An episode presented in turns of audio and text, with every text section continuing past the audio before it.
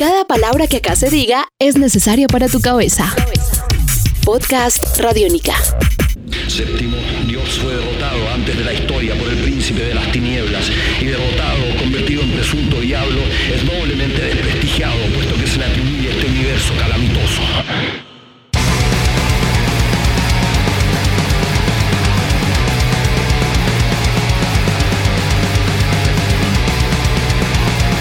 ¿Qué tal amigos? Mi nombre es Andrés Durán y quiero invitarlos a una nueva edición de Entrevistas Expreso Radiónica.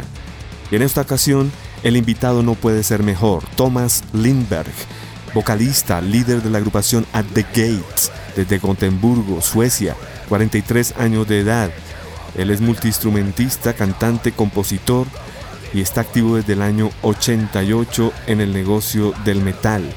Fuera de At the Gates, también hace parte de This Fear, de la agrupación Grotesque, The Great Deceiver, también hizo parte de Night Rage, The Crown y la excelente agrupación Lock Up. Así que los dejo con el audio de esta entrevista que se llevó a cabo en el famoso crucero 70,000 Tons of Metal en febrero del 2016. Este es Thomas Lindberg para ustedes.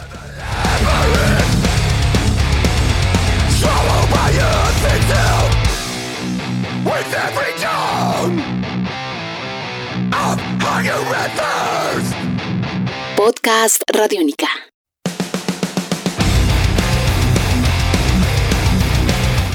This is a real pleasure to guide you here in Radionica. You are going to speak for eight cities, so it's a pleasure and an honor to have you here. Thank you very much. It's an honor to be here. Thomas, coméntenos qué estaba haciendo at the Gates antes de abordar el crucero de 70.000 toneladas de metal. We actually had a little break uh, right before this, you know, the, for the Christmas and everything. Yes. Our last show before yesterday was two months ago. Uh, we supported the Slayer in Helsinki. Uh, but after that, we had a little, you know, short uh, vacation. Everybody went home to their families. So that was. Um, for us, a very big excitement to, to play live again yesterday, and I think you know with the with the great crowd yesterday, we were really fired up and a lot of energy. Great, great, great times. Podcast Radiónica. Thomas, hablemos sobre el regreso de At the Gates y su nuevo álbum At War with Reality.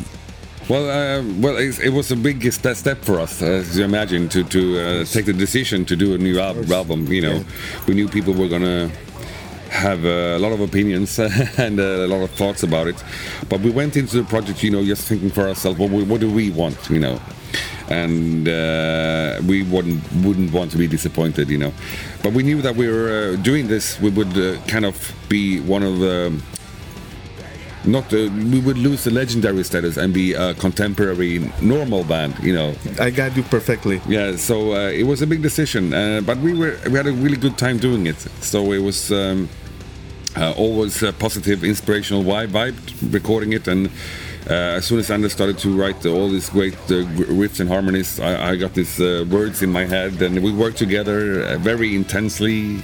Uh, It was a fantastic experience, and as a, the reception has been amazing. So I think the fans um, really had, have understood what we wanted to do with it. You know.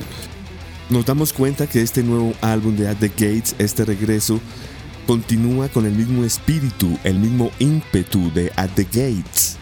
I think you know we want really wanted to, to people to re, uh, recognize you know what we what we are as a band. But I think the thing is, the metal that we like is still the same metal that we liked when we when we were young. So we, I think we uh, have the same opinion as the fans. You know what what, what matters. But also we also want to, to move forward. You know a little bit. It's, there's some uh, you know progressive elements, but not the main part is the the heaviness, as you say. But then there's new parts here and there that go other ways. But uh, for at the gates maybe. But there's still you know uh, the focus is uh, classic metal. You know. Podcast Tomás, Radiónica. ¿cómo funcionó la composición para este nuevo álbum? Al igual que en el pasado, ¿o han cambiado las cosas? I think we were very much more focused now. You know, we, we, uh, I think it comes with maturity. mature, yeah, yeah, yeah. We really wanted to to uh, ha- everybody in the band should be 100% happy with everything on the album, and the democratic process of that was really important for everyone. Uh, and therefore, it was almost a relaxed atmosphere. You know, because we uh, everybody knew that I am going to be happy with the record.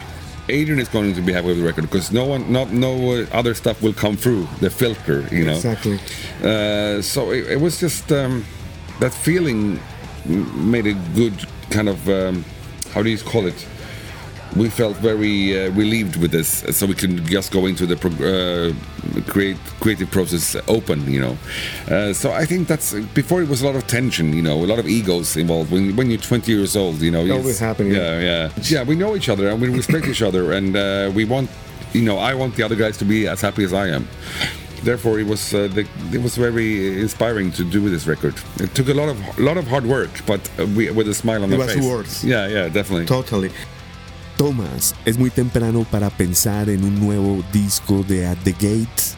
Well, yeah, I mean, we, we really want to be here. I mean, that's also with maturity. You know, we um, before uh, back in the '90s, we always had new stuff, and you know, we were stressing, you know, all the time. But now this is so important for us. The band is really a real thing for us that we really want to focus on enjoying. You know, because it's. Taking your time. Yeah, it's a very fortunate situation for us to be It here is. again, you know, It and, is. and be respected with all the fans uh, still, you know, and we want to uh, enjoy that as much as possible. So when we are playing live and touring, we are want to be on stage, you know, with the fans, meeting the fans afterwards, and just being there. And then when we are done touring, we'll start to think about the new record. That's why we don't write right now. We want to be in. That would take that later. No stress, you know. Podcast Thomas Radiónica. lo noto satisfecho con este nuevo trabajo de At the Gates. yeah it, it- it's we we want to be here you know that's that's uh, because i enjoy it so much and as i said it's a fortunate thing to be able to do it after so many years and still be as respected as we are It's- yeah we have the greatest fans i, I have to say Thomas, el negocio de la música ha cambiado. Y cuando ustedes, los grupos europeos, vendían discos, no venían a Sudamérica. Y ahora que no venden discos, sí existimos. ¿Usted está de acuerdo con esto? I, I agree. I agree. I mean, I'm an old school metalhead, and I remember the old school, you know, tape trading. Sure. I had a fanzine, and I interviewed a lot of, uh, you know, I, I was a friend of Bull Metal. You remember from Massacre? For sure. And uh, we were partners in, on radio. You know? Oh yeah, great, yeah. So I mean, with all these uh, people from you know, I work with people from Peru, from Brazil, from Chile, from Colombia. We are the most loyal. I yeah, can tell and you. I, I think you know, before I think the world kind of got you know. More together uh, Exactly. with you know with traveling being cheaper and easier and with the internet and everything Internet. Helped a lot to get people closer and and the and the record labels don't exist anymore, No, so they no, don't know what no. kind of fashion. So Yeah, exactly, now the yeah. thing is more more real. Yeah, it's, it's easier, you know. To, to, right. But before it was, you know, uh, Colombia was very far away from Sweden. That before. Mm-hmm. right, now, now it's actually being closer. Thanks, God. So that, that- that's good. But I mean, I, I agree. But I mean, for for At the Gates to come to Colombia on the first record, uh, it would be impossible to to pay for I it. can, you know, I you can know. dig perfectly what you're saying. But we wanted to. I tell you, yeah. Y lo más curioso de todo es que las líricas y la música de agrupaciones como At the Gates parecen fabricadas para Sudamérica y no tanto para los nórdicos que tienen pues todas las facilidades. ¿Qué opina usted de esto? I mean, uh, as, I- as you say, we meet the re- the most loyal fans in uh, maybe South America, you know, Southeast Asia, Yeah. Eastern Europe, places like this. That, Yes. That's where we meet the, the real die-hard fans for sure. I mean, um, not saying that you know. Uh, a German or, or a French person is not loyal. They probably are loyal too, but as you say, it takes more effort, you know, for, for people from uh, these uh, regions to, to really buy the records and stuff like that. And um, therefore, I mean, I have lots of respect for that, you know, and uh, we. A lot of more bands should really try to go to these areas more, you know, really. Yeah. It's so rewarding to come there to meet the people because the, the atmosphere is, you can touch it. It's so much emotion. Podcast Hablando de Sudamérica y fans leales, el disco inicia con Ernesto Sábato en español. ¿De quién fue la idea? No, it was it was a good uh, idea for for us, uh, you know, because a lot of the in, uh, influences for the lyrics was from South American writers like uh, Borges, uh, Sabato, and yeah. uh, Cortázar, and a lot of other, you know, South American writers. And uh, this uh, mm, part of the Sabato book was always in my head. I need, I want this, I want this, and. But then it's like let's have it in the original language. Uh-huh.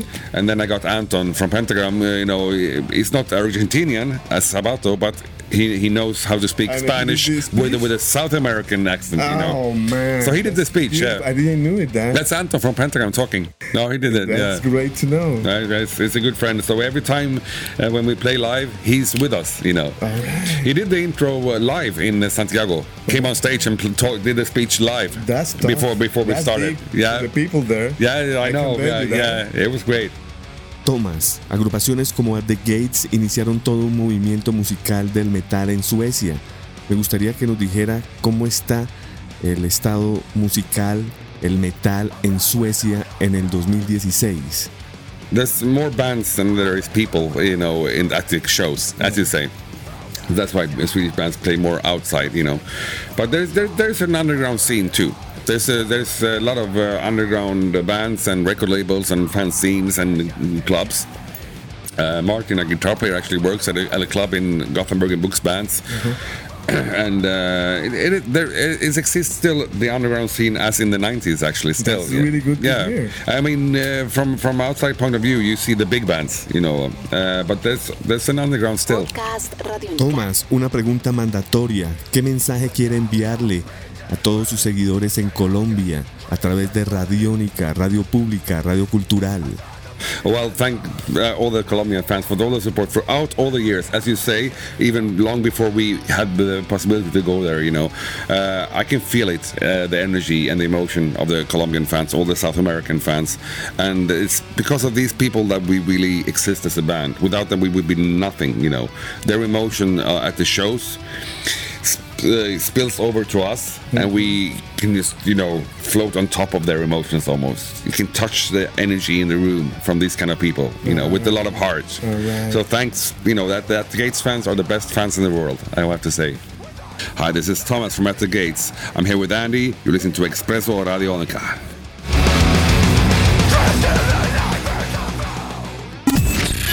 Este es un podcast Radiónica. Descárgalo en radiónica.rocks. Podcast Radiónica.